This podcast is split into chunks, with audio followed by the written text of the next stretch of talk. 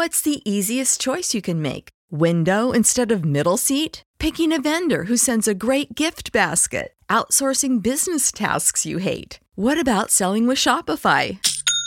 Whether you're selling a little or a lot, Shopify helps you do your thing, however you cha-ching. Shopify is the global commerce platform that helps you sell at every stage of your business. From the launch your online shop stage to the first real life store stage, all the way to the did we just hit a million orders stage. Shopify's there to help you grow. Whether you're selling scented soap or offering outdoor outfits, Shopify helps you sell. Wherever and whatever you're selling, Shopify's got you covered. Sign up for a $1 per month trial period at shopify.com slash try. Go to shopify.com slash try now to grow your business, no matter what stage you're in. Shopify.com slash try. ¿Quieres regalar más que flores este Día de las Madres?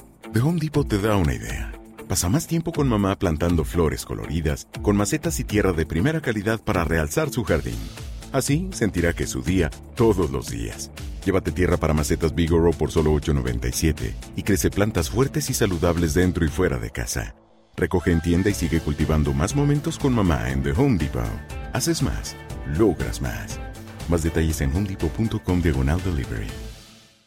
Siete futbolistas que si no hubieran sido parranderos serían mejor que CR7 y Messi.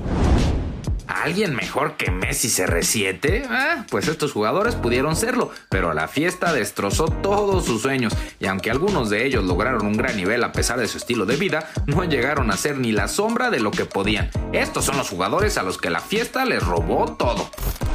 Número 7. Mario Balotelli. Super Mario era el chico malo de la Serie A y la Premier League. Llegó en un momento a ser el jugador perfecto para cobrar tiros penales, con cero fallas en su historial.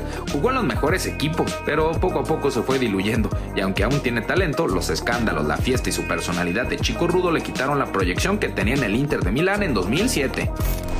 Número 6. Adriano. Sin duda en esta lista tenía que haber brasileños, pues además de ser grandes futbolistas, muchos tienen la maldición del alcohol y la fiesta. Adriano estuvo entre los mejores delanteros del planeta, pero su vida nocturna cambió todo, y no solo en lo futbolístico, sino también en lo físico, pues su disciplina para la parranda era total, pero para el fútbol, eh, inexistente. Número 5. Jorge Alberto González Varillas. El mágico González pudo ser el mejor futbolista del planeta. El salvadoreño despuntó en Cádiz y pudo llegar al Madrid o al Barcelona, pero Jorge dijo ne, pues prefirió su vida de pachanga antes de convertirse en uno de los mejores del mundo. Y si no nos creen a nosotros, un chico argentino dijo en ese entonces que el mágico era el mejor jugador que había visto en su tiempo. Un tal... ¿cómo se llamaba? Diego Armando Maradona. Número 4. Romario.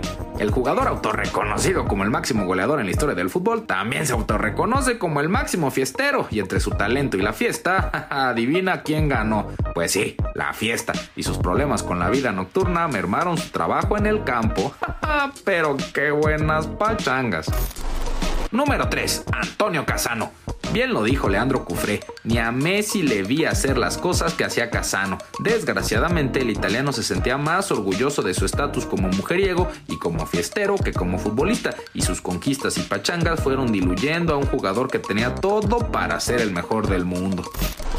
Número 2. Ronaldinho. En este caso también se podía debatir lo que pasó con Ronaldo Nazario, pero lo dejaremos fuera de este top, porque también las lesiones fueron parte trágica de su destino, así como su enfermedad de la tiroides. Pero Ronaldinho no tiene pretexto ni perdón, este crack nació con la magia en los pies, haciendo jugadas que se inventaba en el momento, un crack hecho y derecho, un dios del fútbol de los pies a la cabeza, pero su talón de Aquiles estaba en la fiesta, la maldición brasileña lo consumió, y como él, su carrera se fue consumiendo también. Una lástima para alguien que pudo ganar 5 o 6 balones de oro solo con un poquito más de constancia y concentración, y menos cruda.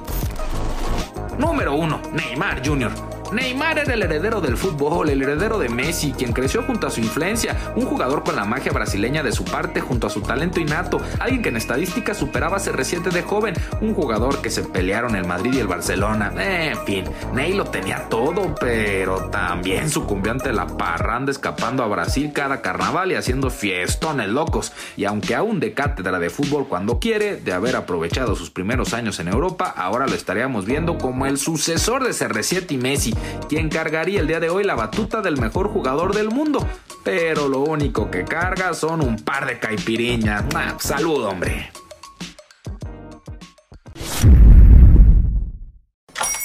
Hola, buenos días, mi pana. Buenos días, bienvenido a Sherwin Williams. ¡Ey! ¿Qué onda, compadre? ¿Qué onda? Ya tengo lista la pintura que ordenaste en el ProPlus app. Con más de 6.000 representantes en nuestras tiendas listos para atenderte en tu idioma y beneficios para contratistas que encontrarás en aliadopro.com. En Sherwin Williams somos el aliado del PRO.